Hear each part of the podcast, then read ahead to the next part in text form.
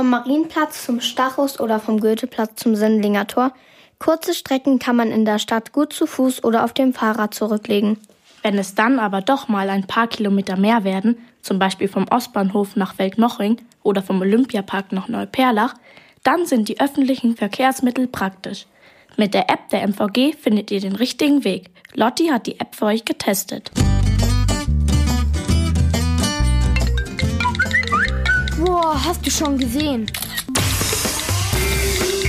Warte, ich schick's dir mal kurz. Voll cool!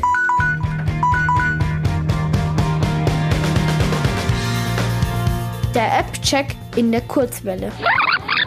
Was kann ich mit der App machen? Mit der App kann ich sehen, wann mein Bus oder meine U-Bahn kommt.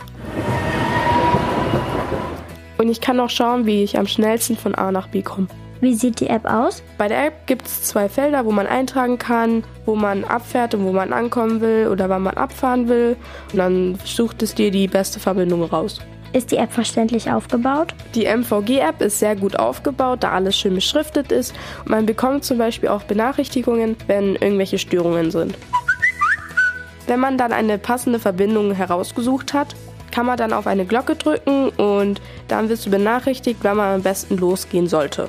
Ist die App kostenlos? Die MVG-App ist auch kostenlos. Sorgt die App für Gesprächsstoff auf dem Pausenhof? Bei mir auf dem Pausenhof sorgt die MVG-App schon für Gesprächsstoff, da es ja auch noch eine MVV-App gibt und da wird öfters drüber gestritten, was jetzt besser ist. Würde ich die App weiterempfehlen? Ich würde die App schon weiterempfehlen, weil sie praktisch ist und man da schauen kann, wie man von A nach B kommt.